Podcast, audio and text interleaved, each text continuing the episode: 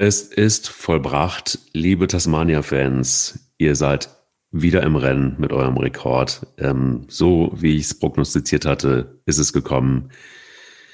Ihr dürft ihn weiter behalten, den, diesen wundervollen Rekord. Und er wird nicht angekratzt, jedenfalls nicht von Schalke 04, zumindest nicht zu diesem Zeitpunkt.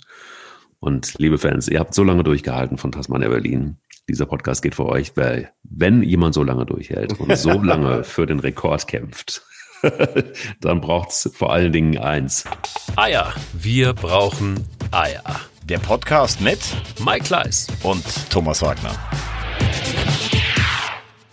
Aber Mike, man, man muss ja ganz ehrlich sagen, äh, das ist ja irgendwie äh, wirklich eine bizarre, aber irgendwie auch eine, eine, schöne Geschichte. Also ich wage wirklich zu bezweifeln, ob in den nächsten 20, 30 Jahren nochmal jemand in die Nähe dieses Rekordes kommt. Und ich finde, wie Tasmania das auch so äh, mitgespielt hat, also der Fanshop ist völlig ausverkauft und so. Ich habe eine Schalte gesehen bei den Kollegen vom Sportstudio, da war der ehemalige Kapitän, ich weiß nicht, ob du es am Samstagabend gesehen hast. Also total sympathisch, wie die das auch irgendwie so ein bisschen ähm, ähm, äh, gelebt haben. Und die Sachlage war ja damals, also wir haben das immer angerissen, ich weiß nicht, ob das alle Hörer wissen, äh, damals wurde die Hertha als Bundesligamannschaft, die wurden zwangsabgestiegen, weil die verdeckte äh, Profizahlungen gemacht haben, die damals nicht erlaubt waren. Dann sollte Berlin aber auch vor allen Dingen in diesem politischen Status einen Bundesligaplatz haben. Ähm, dann ist irgendwie Tennis Borussia in der Aufstiegsrunde gescheitert schon. Spandau als Zweiter hat verzichtet und die Tasmania waren, die waren Dritter in der Oberliga Berlin und plötzlich sollten die Bundesliga spielen. Da waren die Spieler im, äh, in ganz Europa im Urlaub verstreut. Der ADAC Urlaubsrückdienst hat per Radionachrichten die Leute äh, zusammengetrommelt. Ja, und dann gewinnen die das erste Spiel vor 80.000 Zuschauern 2-0 gegen Karlsruhe und müssen dann bis zum 33. Spieltag warten, bis sie nochmal gegen Neunkirchen gewonnen haben. Das ist so ein bisschen die Geschichte dahinter. Eine Mannschaft, die eigentlich so ein bisschen überfordert war. Aber ich hoffe, dem Verein gibt's nochmal einen Schub. Sind übrigens Erster in der Oberliga im Nordosten. Ähm, wollte ich mal einfach, weil viele auch mal gefragt haben, wie war das eigentlich mit Tasmania? Voll gut, nochmal alles aufzuklären. Voll gut, aber auch, dass sie mittlerweile dann auch an dem Punkt sind, wo sie ja genug Aufmerksam und Öffentlichkeitsarbeit nochmal bekommen haben dadurch. Und Schalke 04 kann man nur sagen, Glückwunsch, das war ein gutes Spiel, oder? Ja, äh, aber äh, es ist natürlich auch so, die, du kannst eigentlich schon realistischerweise vor dem 1-0, 2 oder 3-0 zurückliegen. Ne? Was wir auch ganz oft hier schon besprochen haben, dass, dass es ein Momentum im Spiel gibt. Sie haben ja auch in der Vergangenheit Spiele gehabt, da kamen sie ganz gut rein, haben das Tor nicht geschossen, sind dann am ersten Gegentreffer zurück äh, eingebrochen. Äh, und äh, man muss hier dann auch mal sagen, weil wir ja auch darüber spekuliert haben, der Trainer hat ein ganz gutes Händchen gehabt. Also Ralf Fährmann ist sicher nicht der bessere Torhüter im Gegensatz zu Frederik Renault, hat aber zwei sensationelle Paraden geboten, äh, auch beim Stand von 0 zu 0. Äh, Harit hat so gut gespielt wie gefühlt seit seiner Vertragsverlängerung nicht mehr. Und der junge Matthew Hoppe, über den wir übrigens letzte Woche auch geredet haben, wo ich noch gesagt habe, huh, das ist bemüht, aber ob das schon ein Bundesliga-Stürmer ist, dem hat er weiter vertraut, obwohl Spieler mittlerweile auch wieder da sind, die, die fit sind. Und ich meine, wie abgebrüht er die Tore gemacht hat, das war ja sensationell. Und dann hast du auch gesehen, was eine Führung dann auch machen kann. Also das war natürlich ein richtiger Befreiungsschlag. Äh, wobei ich glaube oder, oder weiß nicht, wie siehst du das? Wie transportiert man das jetzt weiter? Weil mit diesem Sieg alleine ist es ja nicht getan. Ne? Du hast ein Auswärtsspiel in Frankfurt, du hast dann zu Beginn der Rückrunde Bayern, Dortmund, Leipzig auswärts. Wie macht man das jetzt, auch als Trainer vom Psychologischen her, das weiter aufrechtzuerhalten?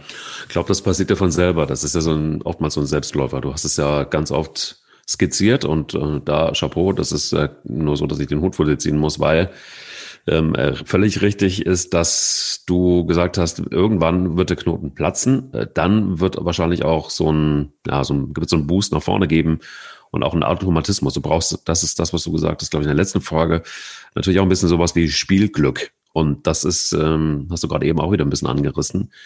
Oft haben sie gut begonnen und ja, dann ist es dann hinten raus wieder nichts geworden. Das war dieses Mal anders. Und ich glaube, dass ähm, nicht nur das Glück jetzt stimmt, sondern dass die Qualität unterstreicht, sondern das ist vielleicht wirklich jetzt so ein Motivationskick, weil ich meine, so eine lange Durststrecke, das hat ungefähr jeder Spieler, der da aufgetaucht ist, äh, im Kader schon mitgemacht, bis auf wenige Ausnahmen. Aber ähm, ja, das macht natürlich was mit einer Mannschaft. Das ist ja, boah, das ist ja Fußball-Historie, Folklore. Nahezu fast jede Bundesligamannschaft hat das erlebt, so ein, so, so ein Downer. Dann kommst du da raus und dann kommst du mit, mit breiter Brust raus, weil du weißt, eigentlich kannst du Fußball spielen und du kannst vielleicht sogar besser Fußball spielen als einige äh, in der Bundesliga. Und dann gibt's den Kick nach vorne. Deshalb glaube ich auch, dass, ähm, ja, dass das jetzt auch zumindest mal eine kleine Serie wird. Ob das jetzt die ganze Zeit so. Äh, aber, aber wenn ich dich auch nochmal fragen darf, ist es wirklich teilweise so einfach? Ich stelle mir die Frage immer so, weil man ja lange schon jetzt, wenn man wenn man äh, äh Mitte Ende 40 ist, wie schlimm ist das eigentlich, ähm, und schon so viele Bundesliga-Spielzeiten noch erlebt hat, ne, äh, dann hört man ja immer wieder mal dieselben Formulierungen. Oft wirkt es dann auf einen selber abgedroschen, vielleicht weil man es so oft gehört hat. Ist es so einfach? Du holst einen Kolasinac zurück aus aus äh, London, wo ich gesagt habe, das ist für mich ein, ja, ein bisschen überdurchschnittlicher Bundesligaspieler, aber nicht eigentlich der Heilsbringer. Und dann macht er diese erste Aktion. Ich weiß nicht, ob du diese erste Minute gesehen hast. Der holt sich den Ball, tankt sich an vier Leuten vorbei, schießt aufs Tor und du hast das Gefühl, boah, alle haben eine breitere Brust. Der ist jetzt da. Ist es so einfach? Der hat dieses negative Erlebnis gar nicht da. Der kommt als Hoffnungsträger. Der hat Körpersprache und dann reagieren alle anderen darauf. Ist Fußball teilweise dann wirklich so einfach? Ja, klar ist das so einfach. Julian Nagelsmann äh, hat das ja nun als Trainer auch wirklich gut und immer wieder gezeigt. Das ist die das hat was mit Energie zu tun. Das hat etwas damit zu tun, wie du auftrittst. Und positive Energie, das kennt doch jeder von uns im ganz normalen Leben, die bewirkt teilweise brutale Geschichten. Also jeder, der man, jetzt bin ich Läufer, ja, jeder, jeder, der, der, der mal Marathon gelaufen ist, weiß, dass ähm, wenn du da so ein paar Läufer um dich rum hast, die dich irgendwie mitziehen, die, die wo du merkst, boah, ja, da ist so viel Energie, da ist so viel Positives, ähm, dann, dann läufst du einfach nochmal einen Schritt schneller. Oder wenn es dir scheiße geht, dann, dann, dann hast du plötzlich wieder Energie und äh, lässt dich mittreiben auf dieser Welle. Und wenn einer mal nach vorne geht, und das ist ja das, was, was andere Mannschaften, die unten drin, drin stehen, gerade vermissen lassen, da ist eben nicht der eine Spieler, der andere mitreißt. Da ist nicht der Spieler, der, der, der so gestählt, voller Selbstbewusstsein dann dasteht. Und von außen ist es natürlich einfacher, weil der hat die ganze, ganze Negativsuppe nicht mitbekommen. Das kann schon sein. Bei einem Nagelsmann, ich plane den Sieg schon, schon ein vor, vor so einem Spiel. Das ist natürlich dann, das kann natürlich auch dann wieder drüber sein. Ja. Aber ich finde das persönlich, äh, das muss man nur kurz als Einschub. Wir kommen ja später wahrscheinlich noch darauf. Äh, da muss ich aber sagen, das finde ich völlig okay. Wir wollen immer Leute, die auch mal was formulieren. Wir wollen nicht, dass sich alle vor den Bayern in die Hose scheißen. Und dann stellt er sich einfach hin und sagt, ja, ich plane einen Sieg zu Hause gegen Dortmund ein. Klar, ist schief gegangen, da musst du auch ein bisschen mit Hohn und Sport leben, aber das ist mir tausendmal lieber als immer nur dieses, ah, wir wollen mal von Spiel zu Spiel gucken und ja, Absolut. eventuell und so. Ich finde das völlig Absolut. okay, muss ich sagen. Finde ich auch. Ich finde auch die, äh, auch, auch das Gebäsche wieder total oll. Aber äh, können wir gerne, gerne später nochmal kommen. Ich glaube ja, das, ähm, ich habe es ja gerade so ein bisschen beschrieben. Ich glaube definitiv, das könnte zumindest jetzt einfach so einfach sein dieses Mal und äh, die Welle, die Positivwelle bei Schalke 04 zünden. Äh, und die Frage ist natürlich auch, oder beziehungsweise was man vielleicht sieht, wir hatten ja bei Manuel Baum, hatte man immer so das Gefühl, äh, du bist ja jemand, der guckt auch auf Körpersprache und sowas. Ne? Äh, daran anschließend auch die Frage, bei Manuel Baum war es immer so von Anfang an sehr viel Skepsis ihm entgegengeschlagen. Man hat immer das Gefühl gehabt, er wollte dann auch zeigen, dass er vom Fußball und Taktik was versteht. Und es war ja relativ schnell auch dann so eine, so eine, so eine Skepsis da. Und dann kommt einfach so ein Christian Groß, natürlich klar, der war zehn Jahre in, in, in Asien und in Afrika Afrika tätig, dann kannst du auch sagen, hat er nicht die Bundesliga aus dem Blick verloren. Er ist tatsächlich auch älter geworden, das habe ich letzte Woche hier gesagt, aber man hat so das Gefühl, das ist so ein gestählter Brummbär im positiven Sinne, der nimmt auch mal einen Spieler in den Arm und der sagt, Mensch Junge, du kannst doch was. Und ich habe das Gefühl, der gibt im Moment diesen völlig verunsicherten jungen Spielern so ein bisschen auch einen Halt an seiner, an seiner, wirklich an seiner, an seiner Brust, an seiner gestellten Brust. Und da kannst du dich vielleicht ein bisschen dran aufrichten. Wie gesagt, es ist eine Momentaufnahme mit sieben Punkten zu dem Zeitpunkt, ist, glaube ich, jeder abgestiegen. Aber ich habe das Gefühl, das ist gerade jemand, den kann die Mannschaft gebrauchen. Du hast ihn als Feuerwehrmann äh, immer wieder protegiert und das ist genauso gekommen. Also auch da wieder Thomas Wagner, bleibt am Ende derjenige, der da recht hat. Auch ähm, wenn ich Weitsicht gefordert habe und äh, moderne Fußballmanagementstrukturen, alles Quatsch, zumindest an der Stelle jetzt. Da ist es so, dass augenscheinlich Christian Groß genau das gemacht hat, was du gesagt hast. Dass er einfach sagt, komm Jungs, ähm, Jetzt gehen wir mal in die Kabine und reden mal ein paar Takte und auf dem Platz äh, nehme ich euch auch mal an die Brust und Papa zeigt euch mal, dass ihr eigentlich keine Angst haben müsst. Äh, Tasmania ist in uns im Nacken, aber die, ähm, das, die, die, die, die werden wir trotzdem äh, nicht erreichen. Doch, alles richtig gemacht. Ich glaube, das ist jetzt erstmal ein guter Weg und ähm, eindrucksvoll haben sie es auch gemacht. Also alles gut. Ich finde allerdings auch viel, viel, viel eindrucksvoller als die Leistung vielleicht die Leistung von Borussia Mönchengladbach gegen den FC Bayern München. Wie hast du das Spiel gesehen? Ähm, dürfte ich gerade noch bitten, dass wir das vielleicht äh, danach machen, weil ich würde gerne noch einmal ganz kurz darauf eingehen, auf die Situation im Abstiegskampf unten. Mainz haben wir letzte Woche schon behandelt. Also das ist für mich, da würde ich mich jetzt festlegen, Mainz ist leider der erste Absteiger. Das Programm ist zu schwer, der Rückstand ist schon zu groß. Ich glaube, auch Mainz hat so ein bisschen seine Identität verloren. Ich glaube, die müssen neu aufbauen in der zweiten Liga. Aber durch den Sieg gestern von Bielefeld hat sich ja alles so ein bisschen auch zusammengeschoben. Und ich würde mich sogar, ich würde mich sogar so weit aus dem Fenster lehnen, dass ich sagen würde, nächste Woche Köln gegen Hertha. Der Trainer, der das Spiel verliert, ist seinen Job los. Das würde ich fast prognostizieren. Bei Hertha würde es mir sehr leid tun. Ich muss das nicht sagen, dass ich ein bekennender Labadia-Fan bin, aber das ist natürlich im Moment echt wenig, was die Mannschaft immer wieder einstreut. Gegen Schalke war es gut, gestern war es wenig, wenn sie nachher so ein bisschen Pech mit dem Schiedsrichter hatten. Ja, und ähm, auch, auch wenn wir oft natürlich darüber reden, weil das auch dein Verein ist, also pff, die Argumente beim äh, Weißen Ballett gehen an mir langsam auch aus, ne? Ich will mal an der Stelle was sagen, denn ich hatte da so die ein oder andere Diskussion auch ähm, in den sozialen Netzwerken, gestern mit Carsten Fiedler, Chefredakteur des Kölner Stadtanzeigers. Was mir so ein bisschen auf den Sack geht, ehrlich gesagt, ist immer wieder die Trainerdiskussion und immer wieder einfach auch zu fordern, auch öffentlich übrigens, ähm, dass Medien wirklich so öffentlich auch den, den Rücktritt oder die Entlassung eines Trainers ähm, fordern. Man kann darüber sprechen, man kann die Pros und Kontras irgendwie auch ein bisschen aufzeigen, alles in Ordnung. Aber das, das Fordern, das, das würde ich mir auch gerne selber mal hinter die Ohren schreiben, ist, glaube ich, deshalb all, weil ähm, eine Entlassung von einem Menschen in Lohn und Brot zu fordern, finde ich erstmal grundsätzlich kacke. Das ist auch ähm, mir zu schmal im ähm, Beispiel 1. FC Köln und das ist eben auch das, was die lokale Presse da tut. Denn das Problem, und ich glaube, da sind wir uns einig, Thomas, das ist nicht alleine bei Markus Gistol zu suchen, sondern das hat eine lange, lange, lange Historie. Und was ich nicht verstehe ist, wenn man sich das dann einfach mal genauer angucken würde, also sprich, wie arbeitet das Management, was ist da schiefgegangen, welche Rolle spielt der Präsident, Mitgliederrat und so weiter.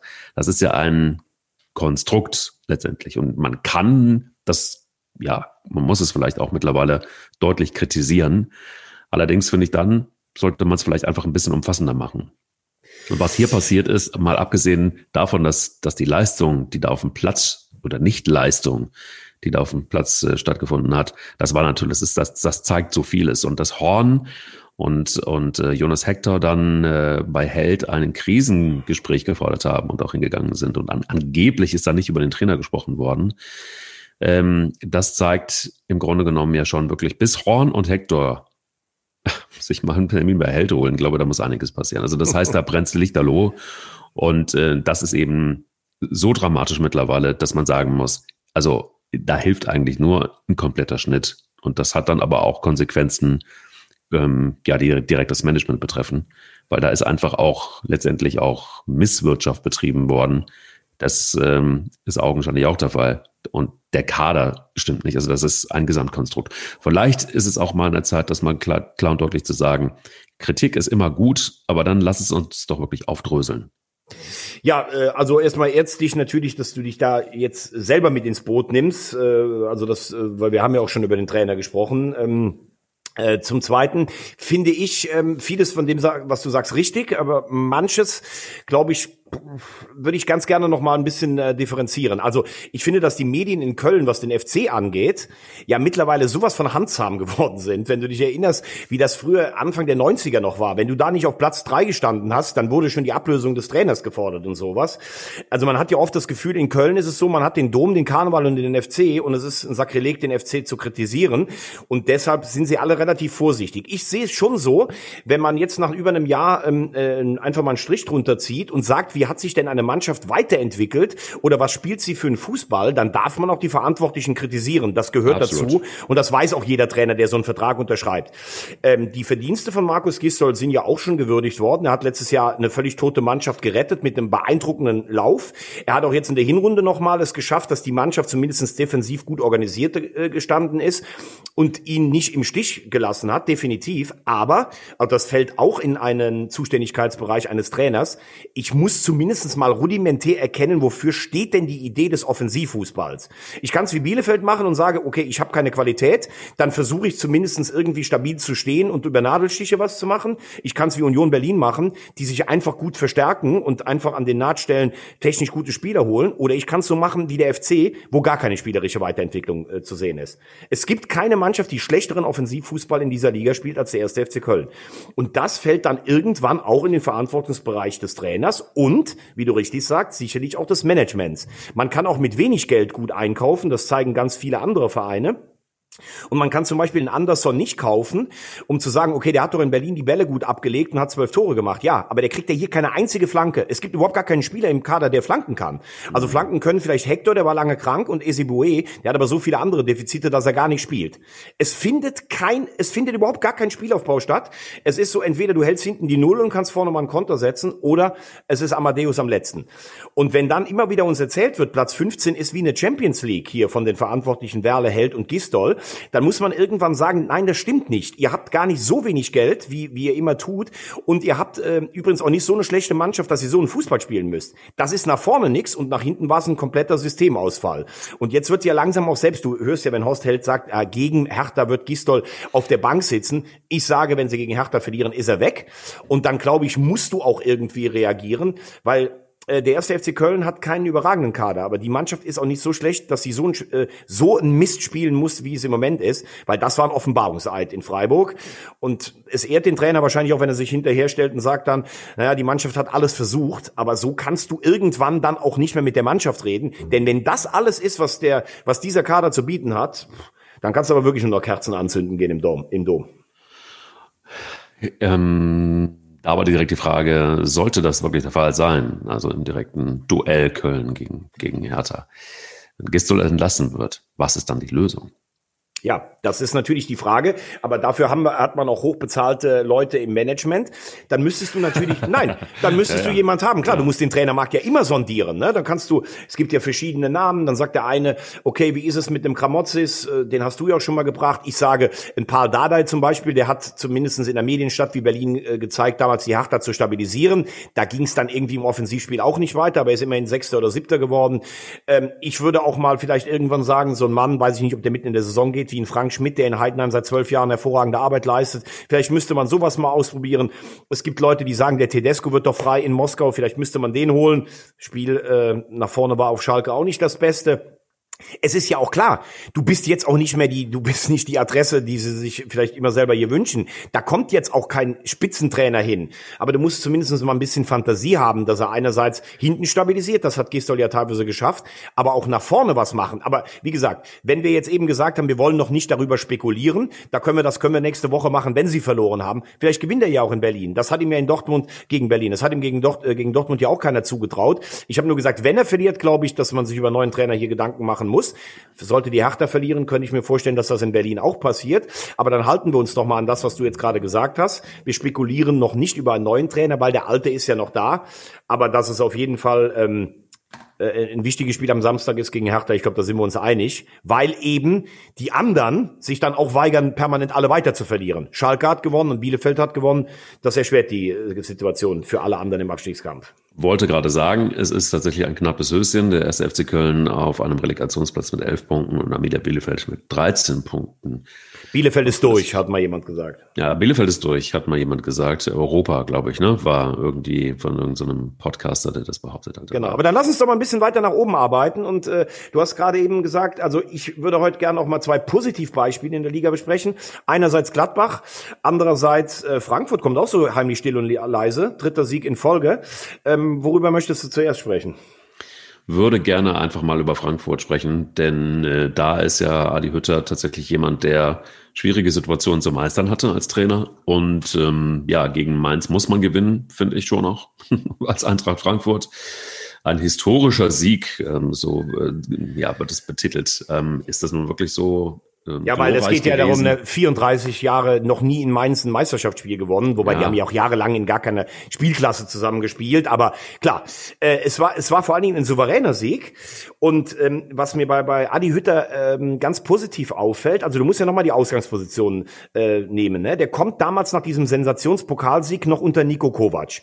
Kannst du dich erinnern? Erstes Spiel der neuen Saison, damals Supercup gegen die Bayern 0-5 verloren. Ja, brutal. Boah, da haben alle schon gesagt, boah, geht das überhaupt gut? Und dann macht der eine solche Sahnesaison mit Halbfinale Europa League. Wiederqualifikation für Europa. In den Pokalwettbewerben super gespielt. Also zwei Jahre hintereinander Europa gerockt. So, jetzt haben sie dieses Jahr mal die Situation, dass sie nicht unter der Woche spielen. Ich glaube, das tut dem Ganzen auch mal gut, dass du mal durchschnaufen kannst von der Birne her. Und Hütter ist jetzt das dritte Jahr da, was ja fast schon Favorit ist. Ich glaube, damit bist du, äh, äh, nee, über, weit über Schnitt wollte ich sagen. Damit bist du hinter Streich und Kofeld Platz schon, äh, fast schon auf Platz drei.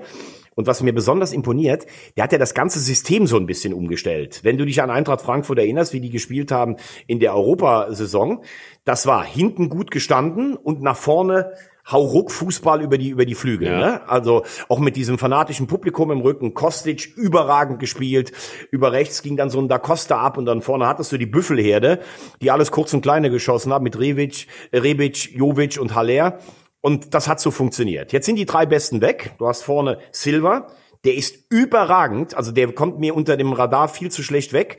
Wie eiskalt der die Elfmeter schießt, wie trickreich der ist. Technisch starker Spieler. Nicht umsonst hat der auch mal bei Milan gespielt. Der macht das vorne.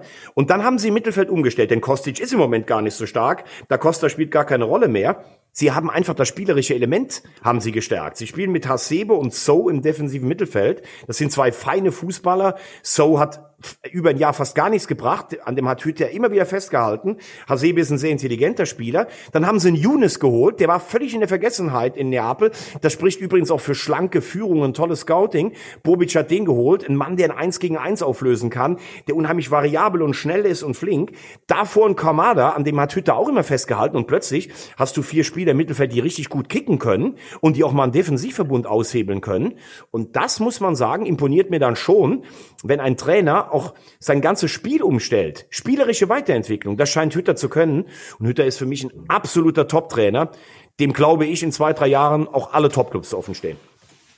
Bin vor allen Dingen ein großer Jonas-Fan. Du hast den gerade eben angesprochen. Ähm, lange Zeit irgendwie, ja, nix, äh, nix Wahnsinniges gerissen. Hütter hat ihn mir festgehalten. Aber dann auch so eine, so eine zündende Idee zu haben. Ja? Ähm, Steilpass auf Silva und dann eigentlich im Grunde genommen, dann passiert das mit dem Elfmeter und dann auch das 1 zu 0. Ähm, gute Ideen auch der Junge. Es ist nicht nur so, dass er ein äh, feiner Techniker ist, sondern einfach auch wirklich auch eine Spülübersicht, die, die, die ich gut finde mittlerweile. Also es ist doch alles eine, und vor allen Dingen auch eine homogene Mannschaft geformt. Ist das nicht auch so ein bisschen der Schlüssel zum Erfolg? Ja, äh, vor allen Dingen, es war ja so, dass du äh, immer mit Recht auch gesagt hast, Frankfurt lebt sehr auch von diesem Publikum zu Hause, ne? Dass du, dass du gegen die übermächtigen Mannschaften dich reinhaust, dass diese Energie auf die Tribüne geht und wieder zurückkommt und sie entwickeln sich weiter in einer Zeit, wo gar keine Zuschauer da sind. Das finde ich beachtenswert, weil ja immer auch von vielen Mannschaften so ein bisschen die Ausrede kommt, ah, wir sind nicht mehr so gut zu Hause, weil wir die Zuschauer nicht haben. Nee, es geht auch anders. Und ähm, ja, einfach so ein Paradigmenwechsel auch zu machen in der Art, wie du spielst. Und äh, du hast diesen Younes gerade gesprochen. Ich meine, ganz ehrlich, der hat damals bei Ajax Amsterdam, äh, damals unter Peter Bosch, hat der die Europa League auseinander äh, gespielt. Dann war er ja sogar Nationalspieler, darf Ja. man nicht vergessen. Ist dann irgendwie nach Neapel gegangen, ein riesen Transferstreit und war da, hat da ein paar Mal gespielt, aber jetzt auch nicht so, dass du gesagt hättest, okay, das ist jetzt ein absoluter Leistungsträger. Und da siehst du dann auch, was wahrscheinlich Vereine machen müssen, wie Frankfurt oder Gladbach auch mal früher, äh, bevor sie jetzt äh, so ein Stammgast in der Champions League waren. Du musst halt Spieler auch finden, wo du überzeugt bist, die könnten zu uns passen. Die haben aber aus irgendwelchen Gründen, Verletzungen oder was auch immer, Probleme bei ihrem aktuellen Verein. Dann müssen wir da sein. Und wenn du siehst, wie die mittlerweile Fußball spielen, gerade aus dem Zentrum raus, dann finde ich das mehr als beachtenswert, denn das ist, sagen ja alle. Du kannst erstmal eine Mannschaft stabilisieren, das ist das A und O. Aber eine Mannschaft zu entwickeln im Offensivspiel, das ist die Königsdisziplin für einen Trainer. Und das scheint Hütter im Moment gut hinzubekommen. Ja, und wenn du siehst, äh, weißt du, so heimlich still und leise, wir haben über Union gesprochen, wir haben über die großen fünf gesprochen, also Bayern, Dortmund, Leipzig, Leverkusen und Gladbach. Wir reden über Wolfsburg, aber wenn du auf die Tabelle schaust, dann siehst du ja, dass Eintracht Frankfurt mittlerweile gar nicht mehr weit weg ist. Also die sind mit äh, Freiburg punktgleich und sind aber im, nur zwei Punkte hinter Union weg, ne? Absolut. Und äh, selbst gegen Mainz muss man auch erstmal schaffen, dass man zwei Drittel Ballbesitz mehr äh, hat. Und richtig, richtig. Äh, dem, dementsprechend letztendlich hat man auch gemerkt, dass, dass der Druck den Frankfurt gemacht hat. Und das machen sie ja irgendwie seit, seit, seit geraumer Zeit wieder mehr denn je.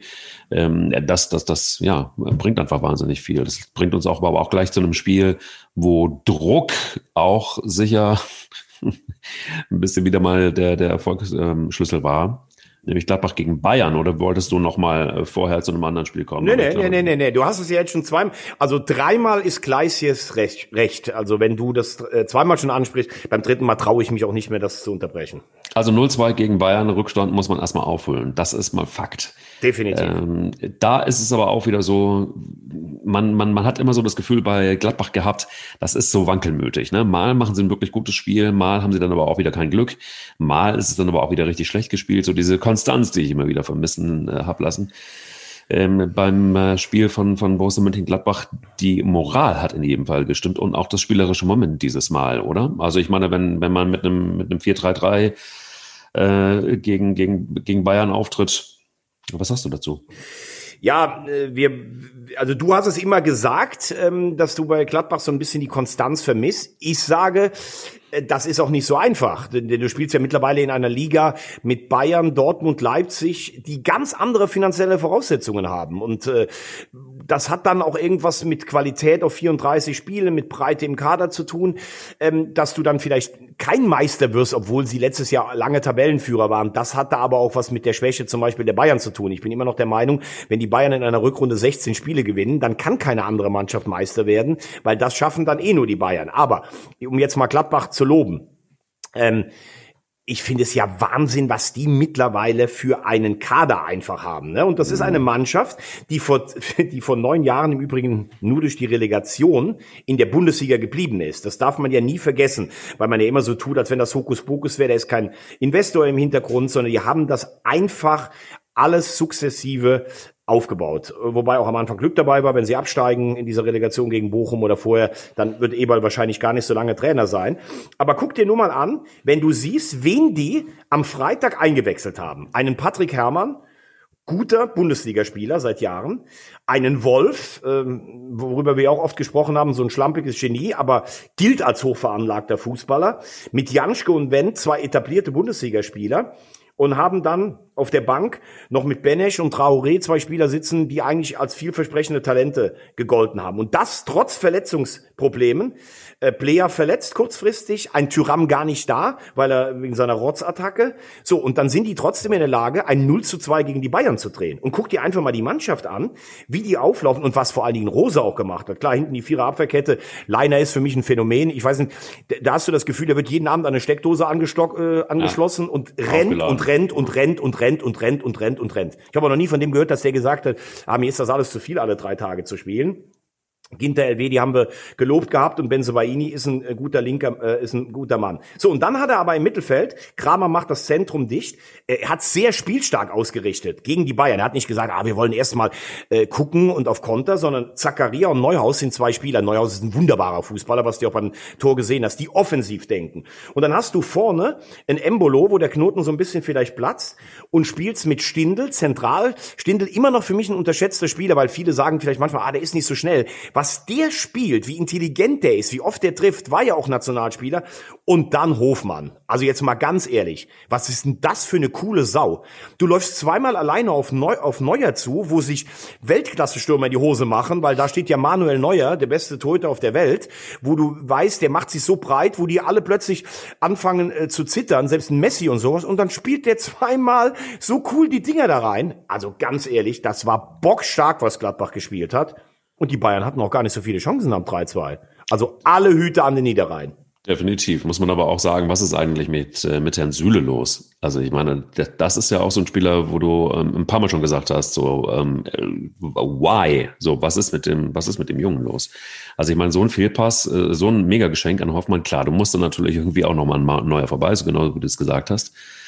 Aber ähm, ja, bei Bayern München, also ich meine, Fehler passieren, aber das ist doch schon irgendwie ja, da fällt mir irgendwie. Ja, also, also wenn ich, wenn ich, wenn ich jetzt, wenn ich dran denke, dass äh, Niklas Süle unser Abwehrchef bei der Europameisterschaft im, im, äh, im Sommer sein soll, dann kann es einem gerade ein bisschen schon schwindelig werden. Also ich glaube jetzt mal weg von jeder Polemik muss man natürlich den Spieler Süle auch erstmal verstehen, auch mit seinen athletischen Voraussetzungen. Also ich habe den irgendwie, glaube ich, vor vier Jahren das erste Mal in Hoffenheim gesehen, da war der 18, da habe ich gedacht, so einen Ochsen und das im positiven Sinne habe ich ja noch nie gesehen. Also der wirkte ja damals schon wie so ein 26, 27-jähriger völlig austrainierter Bulle, ne? Also Hulk, Hulk als Fußballspieler. Ja, aber aber schnell, beweglich, Ja. äh, äh, aber äh, gut definiert, also äh, auch einer, der der jetzt gar nicht steif oder sowas wirkt. So, und dann hat er ja eine atemberaubende Karriere hingelegt und dann diese schwere Verletzung, sein, sein Kreuzbandriss im letzten Jahr. Und dann hast du ja dieses Phänomen gesehen. Dann kam er ja rechtzeitig noch zum Final Eight Turnier in Lissabon, war er ja, äh, war er ja zurück, ist dann ja auch eingewechselt worden im Finale gegen Paris, hat das alles ordentlich äh, gespielt. Dann kam die Pause. So, und dann sagt man ja oft auch so, nach einer langen Verletzung, die ersten vier, fünf Spiele gehen noch und dann fällst du irgendwann in ein Loch. Und es gibt ja auch diese Formel, dass du eigentlich genauso lange brauchst, deine Form wiederzufinden, selbst wenn du spielst, wie du vorher ausgefallen bist. Kreuzbandriss ungefähr sechs bis acht Monate würde das auch dafür heißen. Aber, und da bin ich ganz klar bei dir und deiner Frage. Also wenn du dir dieses 3-2 von Neuhaus anguckst, das ist ja eine eine Katastrophe, was Süle da macht. Und das ist eigentlich auch nur, also fußballerisch eine Unverschämtheit. Erst dieser völlige Laissez-faire-Pass, der irgendeinem Gladbacher über fünf Meter in die Füße, dann Ja. dieses, ach, ich trabe mal zurück, dann auch, ich lass mich mal kurz hier eindrehen und dann so dieses unbeteiligt daneben stehen. Das ist einfach schlecht, weil die Basics fehlen. Ja. Wenn du ja weißt, dass du körperlich nicht da bist, dann musst du ja umso mehr versuchen, zumindest konzentriert zu agieren und mit Wille zu agieren. Und da kann ja auch keiner sagen, das ist die 90. Minute, wo die Formel dann ist, du hast die Kraft nicht mehr, also hast du die Konzentration auch nicht mehr. Es ist zwei Minuten nach der Halbzeit, da kann ja Süle auch nicht müde gewesen sein. Das ist einfach schlecht. Und er wirkt im Moment auch wie so, körperlich eher wie so ein tapsiger Bär. Überhaupt nicht mehr dieses schnelle, diese starke, was ich eben beschrieben habe. Und Flick hat ihm ja schon mal einen Warnschuss verpasst, wo er gesagt hat, ah, der wirkt nicht gut, gut trainiert. Dann gab es ja auch damals die Verwirrung mit der Trainingspause, Corona, ähm, positiv oder negativ. Also ganz klar, Süle ist nicht austrainiert, das ist die Basis für sein Spiel, aber er wirkt im Moment auch im Kopf nicht da. Aber mit der Führung im Rücken, da war es auch sehr klar erkennbar, was ja auch jetzt kein großes Wunder ist, dass Borussia wirklich Oberwasser hatte und, und, und Hoffmann vor allen Dingen, du hast ihn als mehrfach angesprochen, immer wieder so richtig gute Ideen hatte. Aber erklär mir doch einmal nochmal, ähm, das ist das, was ich überhaupt nicht checke. Gladbach hat ja nichts anders gemacht als viele andere Mannschaften gegen Bayern München auch, nämlich erstmal anrennen, Vollgas nach vorne. Und das hat zumindest mal bei Bayern München auch wieder dazu geführt, eine Viertelstunde lang haben die gebraucht, um sich da irgendwie wieder mal zu schütteln und zu gucken, was passiert hier eigentlich gerade. Ähm, das ist doch sehr berechenbar. Warum schafft es ein Trainer wie Hansi Flick nicht, die Mannschaft auf sowas einzustellen? Ja, bei äh, bei Bayern gibt's glaube ich, ein paar äh, Baustellen gerade im Moment. Also die sind ja achtmal zuletzt in Rückstand geraten und alle haben gesagt, ey, das geht nicht mehr lange gut, wir müssen mal wieder äh, selber in Führung äh, kommen. Jetzt führen die 2-0 in Gladbach. Vielleicht sind das die 5%, die im Fußball viel mitmachen, wo du dann im Kopf denkst, naja gut, also wir haben selbst die Dinger nicht verloren, wo wir im Rückstand waren. Jetzt führen wir 2-0, was soll uns denn hier passieren? Zumal ja dann auch die äußeren Faktoren wie ein Publikum, das dich zurückbringt, nicht da waren. Ne? So, ähm, 25 Gegentore nach 15 Spielen, das ist schon besorgniserregend. Ich glaube, das gab es das letzte Mal 1982, so lange nicht mehr für die Bayern. Es gab Saisons äh, zum vergleichbaren Zeitpunkt, da hatten die, glaube ich, drei Gegentore. Das muss man sich mal überlegen. Das ist das eine. Das zweite ist, sie haben auch nach dem, es war ja so viel Zeit noch, es war ja fast eine ganze Halbzeit Zeit nach dem 3-2. Eine richtig hochkarätige Torchance war der Kopfball von Lewandowski in der Nachspielzeit, wo Ginter, glaube ich, auf der Linie rettet.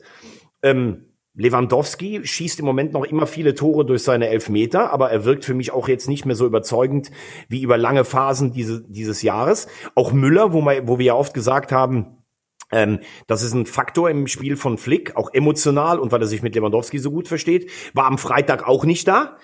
Ähm, jetzt hast du dann zwei äh, vielleicht Offensivakteure, die nicht auf dem Weltklasse-Niveau agieren wie sonst im großen Verlauf der Saison. Ich muss aber jetzt auch mal wirklich, ich weiß, das ist ja fast Gotteslästerung und man darf das ja eigentlich gar nicht. Aber ich muss jetzt auch mal, ich, nein, aber ich muss jetzt auch mal Hansi Flick ganz kurz hinterfragen mit dieser Taktik. Also, ich habe eine Viererabwehrkette, wo viele Spieler verletzt waren. Und jetzt guck dir mal an, wie die am Freitag gespielt haben. Davis, was völlig normal ist nach so einer Sensationssaison, die der letztes Jahr gespielt hat, und auch nach einer Verletzung, ist irgendwie im Moment gar nicht da. Alaba, das ist doch nicht der Alaba, wo wir gesagt haben, das ist einer der besten Innenverteidiger der Welt. Vielleicht hat ihn dieses ganze Transfer-Theater doch ein bisschen mehr ähm, genervt. Süle haben wir gerade besprochen. Boateng war ja gar nicht dabei. Pavard ist in einem Loch und angezählt vom Trainer. Also du hast eine Viererkette, in der keiner seine Leistung bringt von den fünf Kandidaten mhm. und spielst aber die höchste Verteidigung im europäischen Fußball. Also, wie sagt Marcel Reif immer so gerne, so viel Wiese ist nirgendwo wie hinter der Bayern-Abwehrkette.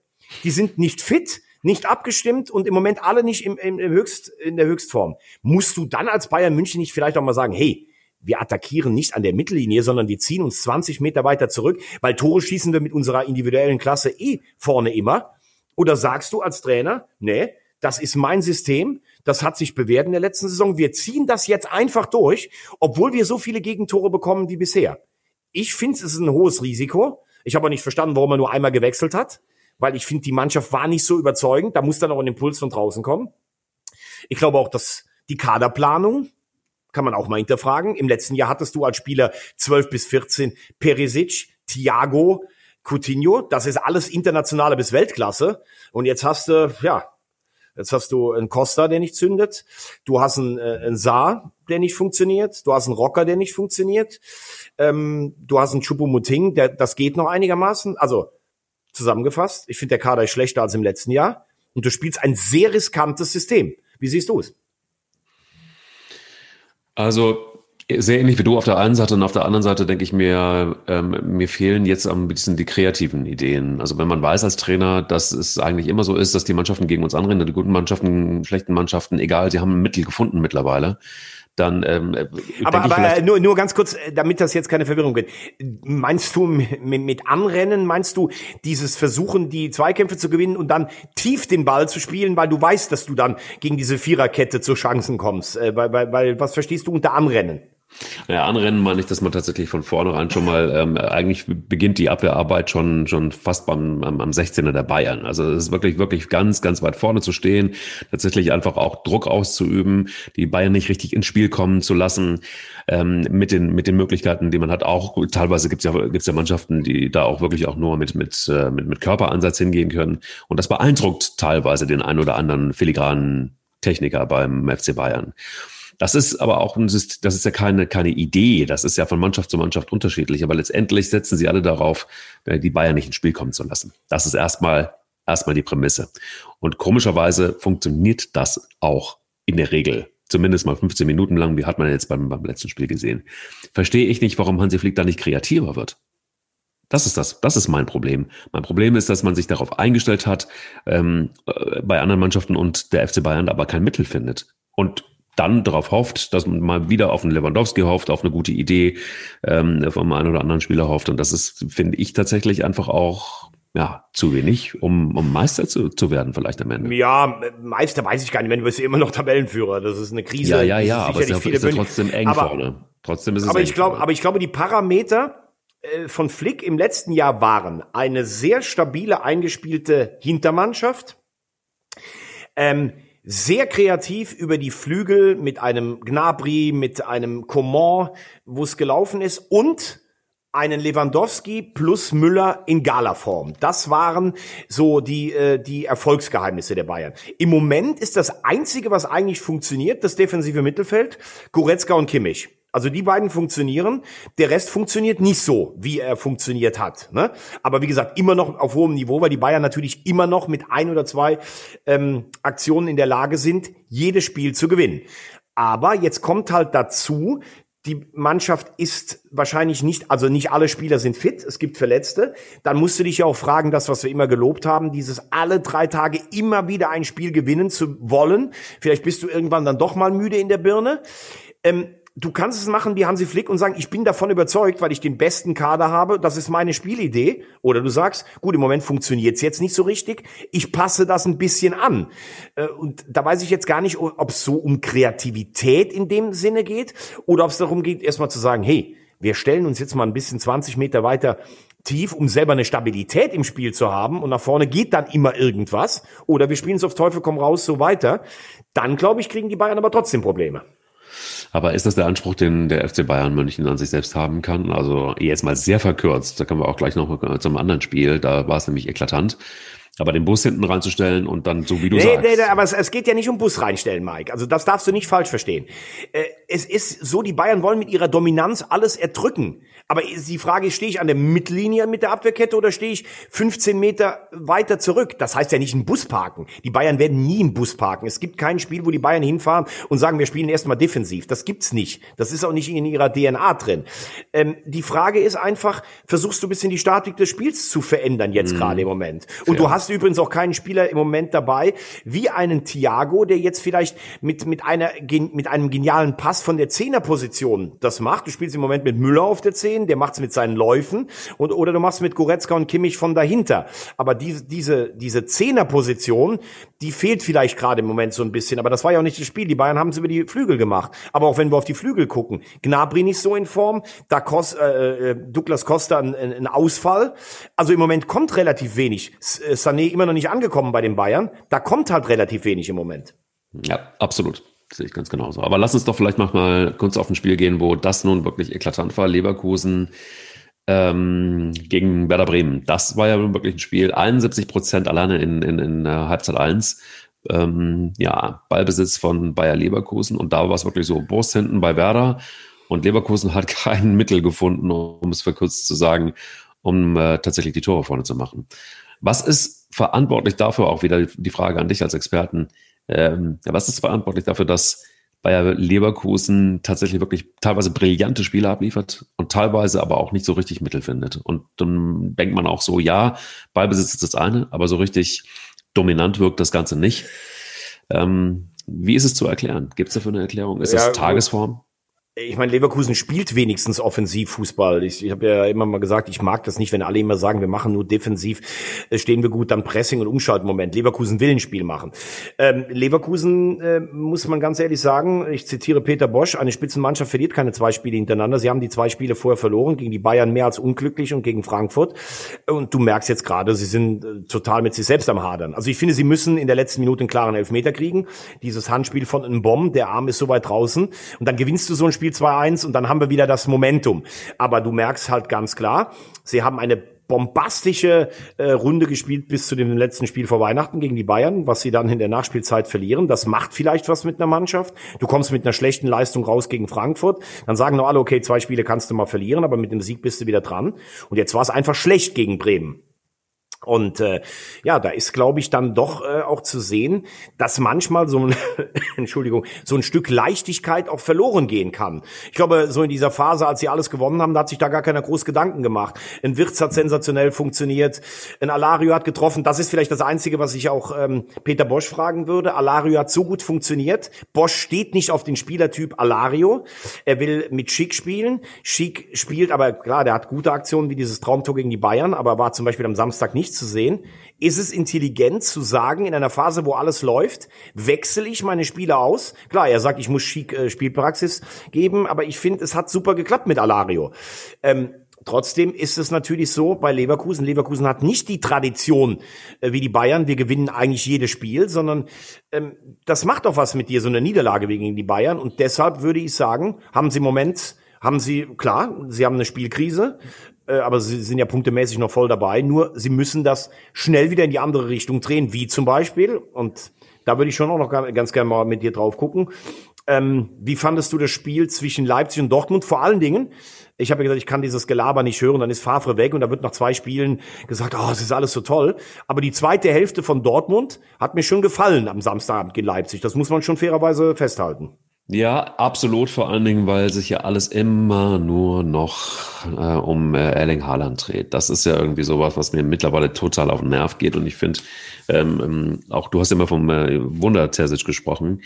Es ist sicher kein Wunder, was er da angezündet hat, aber er hat auf jeden Fall, lass mich da gerne auch nochmal bei meiner äh, Energie bleiben, dafür gesorgt, dass da ein anderer Spirit bei, bei Borussia Dortmund in der Mannschaft ist. Und das bringen sie ganz gut auf den Platz. Also da kann auch ein Julian Nagelsmann mit seinem Spielsystem in Leipzig, ähm, da hat man sich sehr, sehr gut, die Mannschaft war gut eingestellt, das ist auch so eine Floskel, aber das war für mich ähm, wirklich ganz, ganz, ganz, ganz klar zu sehen, dass die Mannschaft von Borussia Dortmund nicht nur Bock hatte, in, spätestens in der zweiten Halbzeit, sondern auch effektiv war. Und äh, da hat die, ja, das Gesamtgefüge vor allen Dingen ähm, äh, funktioniert. Wie siehst du es? Sehr gute, äh, sehr gute Analyse von dir. Nur um klarzustellen, ich habe immer gesagt, Favre ist ein Riesentrainer und hat zwei Jahre einen sehr guten Job in Dortmund gemacht. Und mir ist es auf die Nerven gegangen, dass nach einem Sieg in Bremen, der mehr rausgestolpert war, es hieß, oh, das ist der Terzic-Effekt, Wunder-Terzic. Das hat ja mit dem, hatte mit dem Trainer gar nichts zu tun. Also dessen Tagesarbeit konnte ich ja gar nicht be äh, bewerten, weil ich den vorher noch nie gesehen habe. Es ging mir einfach nur viel zu schnell, wie dann plötzlich, oh, jetzt ist alles ganz anders. So, dann haben sie im Pokal in Braunschweig gewonnen. Gegen Wolfsburg haben sie sich in der ersten Hälfte schwer getan. Aber was am Samstag gut war, und das muss man dann auch positiv bewerten, Dortmund ist ja in letzter Zeit häufig daran gescheitert, dass sie keine Widerstände brechen konnten. Also entweder es, es, war eine Gala und die jungen Spieler sind alle marschiert, oder es gab Widerstand und dann sind sie zusammengebrochen.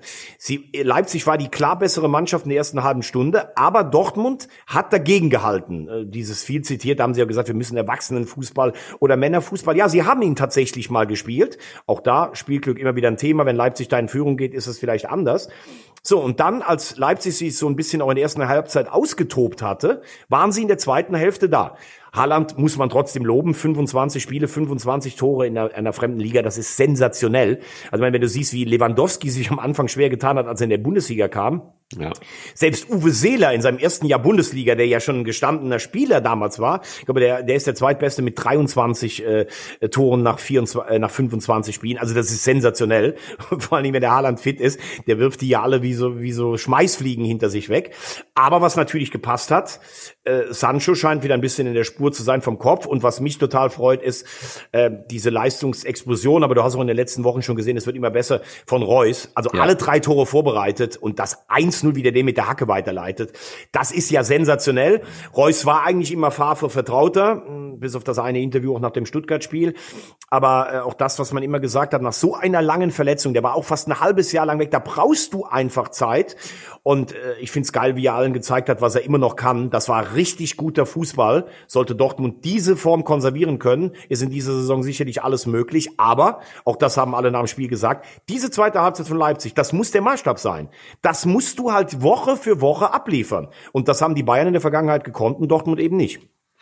Muss aber auch dazu sehen, also jetzt machen wir mal Shoutout an, äh, an Akanji und Hummels, die ja vor allen Dingen die ersten 45 Minuten, da hatte Birki ja nichts zu tun.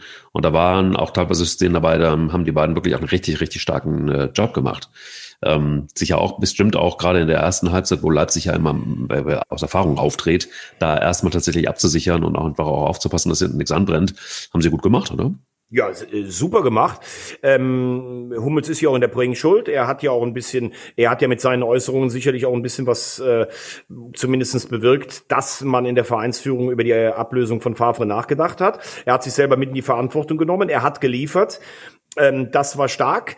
Äh, Guerrero auf Linksverteidiger. Ich finde, Guerrero ist ein super feiner Spieler, wo von hinten raus dann auch schon die Spieleröffnung passt. Du hast äh, Delaney, äh, der ist, wenn er fit ist, ein ganz wichtiger Stabilisator in dieser völlig offensiv ausgerichteten Mannschaft. Ähm, der ist leider nicht immer fit. Jetzt werde ich, bin ich mal gespannt, wie sie es jetzt wegstecken. Witzel, Achillessehnenriss. Das ist natürlich ganz bitter für den Jungen. Gute Besserung von der Seite. Ähm, der ist, äh, wird nicht mehr spielen in der Saison. Wahrscheinlich wird es auch sehr eng mit der Europameisterschaft, was für ihn persönlich ja bitter ist. Aber du hast natürlich jetzt ein paar Alternativen. Chan, der übrigens ähm, selbsternannter Führungsspieler Can wird von Terzic immer eigentlich auf die Bank gesetzt von Anfang an, finde ich auch bemerkenswert. Er kam dann rein, hat gut gespielt. Er wird wahrscheinlich jetzt auch die natürliche Ersatzlösung für ähm, Witzel darstellen. Sagadu kommt langsam zurück. Das könnte auch ganz gut sein, weil das auch nochmal ein körperliches Element ist. Denn das ist das Problem von Borussia Dortmund gewesen. Nicht die, die Qualität der einzelnen Spieler, die ist die zweitbeste nach den Bayern aber du hast halt keine Robustheit drin gehabt. Und wenn das der Trainer schafft, den Spielern einzuimpfen, und dann ist Fußball letztlich auch, du hast es eben gesagt, manchmal so einfach, gewinnst ein paar Spiele damit, dann kann sich Dortmund sicherlich auch in einen Rausch reinspielen. Dafür spricht die Qualität von Reina, Reus, Sancho und Holland. Ähm, ja, dann ist sicherlich in dieser Saison noch einiges drin. Denke ich auch. Lass uns kurz noch in die zweite Liga gucken. Das äh, hat ein paar Überraschungen gegeben, oder? Wie siehst du es insgesamt? Ja, äh, es, äh, es ist sehr, sehr eng ganz oben. Zu meinem Leidwesen. Ich hatte nach den ersten fünf Spielen eigentlich gehofft, äh, dass der HSV sich ein bisschen, äh, bisschen weiter absetzen kann. Das haben sie sich mit den fünf Spielen ohne Sieg, haben sie sich das selber, ähm, äh, ja, äh, vermalmedeit.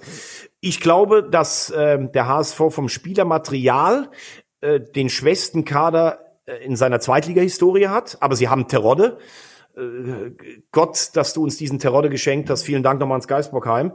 ähm, und äh, du hast nicht die Übermannschaft wie Stuttgart und Köln in den letzten Jahren, aber es scheint sich doch anzubahnen, dass du vorne einen Fünfkampf hast. Vielleicht könnte die starke Marke Hannover 96 da noch reinschmecken, weil sie einen guten Kader haben. Aber Bochum liefert, Bochum spielt echt gut äh, und selbst gestern, wenn es dann in der zweiten Halbzeit nicht so läuft, machen sie dieses Tor. Kiel äh, hat jetzt nur einen Punkt geholt nach der nach der Pause. Ich finde, ich habe ja gesagt, Kiel bleibt bis zum Schluss oben dabei, aber so richtig überzeugenden Fußball spielen sie für mich nicht. Sie haben oft das Matchglück gehabt, sie haben von Schiedsrichterentscheidungen profitiert. Mal gucken, wie sie das jetzt auch, sie haben ja das Pokalspiel jetzt am Mittwoch gegen die Bayern, das auch ein paar Körner gekostet hat. Führt war überragend am Freitag in Karlsruhe, hat sich das Ding praktisch selber ähm, äh, verloren, ähm, aber da auch Respekt an den KSC und Christian Eichner, spielen eine tolle Saison. Bei Düsseldorf bin ich mir immer noch nicht so ganz klar, was da eigentlich passiert ist, weil ähm, viele Spieler auch geworden, die nicht so überzeugend waren. Die spielen ja heute Abend noch in Braunschweig, aber das sind die fünf, die oben sind. Frage wird da immer auch sein, in einer Rückrunde später, wie gehen dann Mannschaften wie Kiel, Fürth und auch Bochum damit um, dass du plötzlich nicht mehr verlieren darfst, dass der Druck da ist. Wie geht der HSV mit den negativen Erlebnissen der letzten beiden Jahre um? Wie geht Düsseldorf damit um, dass in den letzten äh, im letzten Jahr auch nicht viel positiv gelaufen ist? Also es wird vor allen Dingen eine mentale Kiste. Ähm, ja und äh, beim HSV fand ich es ganz ganz gut eigentlich, auch Selbstkritik nach einem 1-1 in Nürnberg, wo du erstmal sagst, Nürnberg ist jetzt auch keine schlechte Truppe, äh, aber wie, wie der wie, wie der Terodde das Tor wieder gemacht hat, das ist einfach, der ist einfach immer da. Das ist schon richtig stark, muss ich ganz ehrlich sagen. Lieber Simon Terodde, ich ähm, weiß, dass du uns ab und zu hörst. Ich, ich finde, es ist an der Zeit, dass du Thomas Wagner mal so ein großes, lebensgroßes Poster einfach äh, nach Köln ah, Habe ich schon, hängt da schon. Hast du schon? Ah, Entschuldigung. Okay, es gibt, ja Freunde, es gibt ja Freunde von mir, die sagen sogar, ich würde ihn am liebsten heiraten. Ja, also das stimmt du, natürlich ich, nicht, weil ich bin ja latent hetero, aber ansonsten. Ähm, du, aber in Köln ist ja alles möglich. Also es, von daher, ich bin da, bin da gut drüber. Aber ich, ich habe ihm schon geschrieben, wenn wir aufsteigen, kriegt er eine Statue neben dem Volkspark, neben Uwe Seeler, Horst Rubisch und Kevin Keegan. Baue, baue ich ihm eigenhändig dahin. Wollte gerade sagen, und du, du schmiedest sie ihm aus. Äh, weiß Auf dem nicht. Walk of Fame, wo der große Fuß von Uwe Seeler steht. Du bist wirklich, du bist wirklich ein Schatz, das muss man sagen. Du, aber ähm, alles noch zu, zu Fortuna Düsseldorf. Man kann safe sagen, dass seit Klaus Olaf Start ist, ähm, läuft es bei Fortuna. Und er hat große Ziele, denn er hat gesagt, hat selber announced, äh, er zusammen mit Vorstandschef äh, Thomas äh, Röttgermann wollen Fortuna Düsseldorf in, Top, in die Top Ten des Fußballs führen. Ist das ein bisschen dicke? Ja, es ist immer die Frage, ob das, ob das so sinnvoll ist, weil das fliegt dir natürlich bei einer Krise dann immer um die Ohren. Ne? Es gibt ja so die verschiedenen, es gibt Mannschaften, die wollen immer unter die Top 3, es gibt welche, die wollen immer unter die Top 6, weil das Europa bedeutet Top 10. Dann gibt's äh, andere Clubs, die sagen, wir müssen immer unter den Top 25 in Deutschland sein, also so immer an der Schwelle zwischen der ersten und zweiten Liga. Ähm, bei Fortuna Düsseldorf kann man sich ja schon die Frage stellen, warum eine Stadt ähm, die so viel auf sich selber hält, reich und schön, die so groß ist, die auch viele finanzstarke Unternehmen hat, warum die eigentlich nie so ein fester Bestandteil in der Fußball-Bundesliga mehr waren. Seit, seit, sagen wir mal, den 70er Jahren, wo sie die Pokale gewonnen haben, Europapokalfinale gegen Barcelona. Ähm, in der Nachbarschaft spielt Gladbach so einen guten Fußball. Viele Düsseldorfer Firmen unterstützen Borussia Mönchengladbach. Warum ist das nicht möglich in Düsseldorf? Und dann zu sagen, wir haben ambitionierte Ziele, finde ich erstmal nicht schlecht. Ich glaube, dass Klaus Allofs einfach ein totaler Sympathieträger und ein Fußballfachmann ist, der dazu noch eine Fortuna-Vergangenheit hat, der dem Ganzen gut tut. Ähm, mit der Entwicklung dann, das war, würde ich eher sagen, eher Zufall, denn er hat diesen Kader ja nicht zusammengestellt. Das Einzige, was er gemacht hat, er hat gesagt, an Uwe Rösler rüttel ich nicht. Hätten sie zweimal weiter verloren. Weiß ich auch nicht, ob das nicht nochmal auf den Prüfstand gekommen wäre. Aber ich glaube, er hält auch so ein bisschen den Rücken frei. Er ist Fußballkompetenz. Denn der Vorstand und der Aufsichtsrat bei Fortuna, die sind ja eigentlich dadurch aufgefallen, dass er sich irgendwelche Leute aus der dritten Reihe mal zu Wort melden wollten. Ähm, teilweise haben sie sich dann mit Funke zerstritten und dann Rösler, der letztlich ja auch nicht äh, den Klassenerhalt bewerkstelligt hat. Also, der nimmt viel Druck weg. Uwe Rösler hat das ganz gut gemacht. Die spielen mittlerweile auch einen ansehnlichen Fußball. Da sind ein paar junge Spieler dabei ich finde den Kader immer noch so lala. Also ist jetzt nicht für mich, dass ich sage, das ist direkt ein Aufstiegskader. Aber es ist auch eine Mannschaft, die auf jeden Fall bis zum Schluss oben dabei bleiben kann. Heute Abend in Braunschweig die nächste Nagelprobe. Und du hast natürlich vorne Hennings und Karaman, die machen die Tore. Das ist auch immer sehr wichtig in der zweiten Liga. Absolut. Und ähm, da bleibe ich dann letztendlich auch nochmal zum Schluss bei, bei Klaus Allof. Ähm, fand ich mir übrigens, ich kann mich noch dran erinnern, da wurde mal vom Reporter gefragt, ähm, äh, Herr Arlofs, äh, Sie wurden in der Bildzeitung zitiert, dass Sie eventuell als Werder-Boss zur Verfügung stehen damals. Und dann sagte er äh, ziemlich trocken, äh, ich habe es leider noch nicht gelesen, deshalb weiß ich auch nicht, was ich gesagt habe.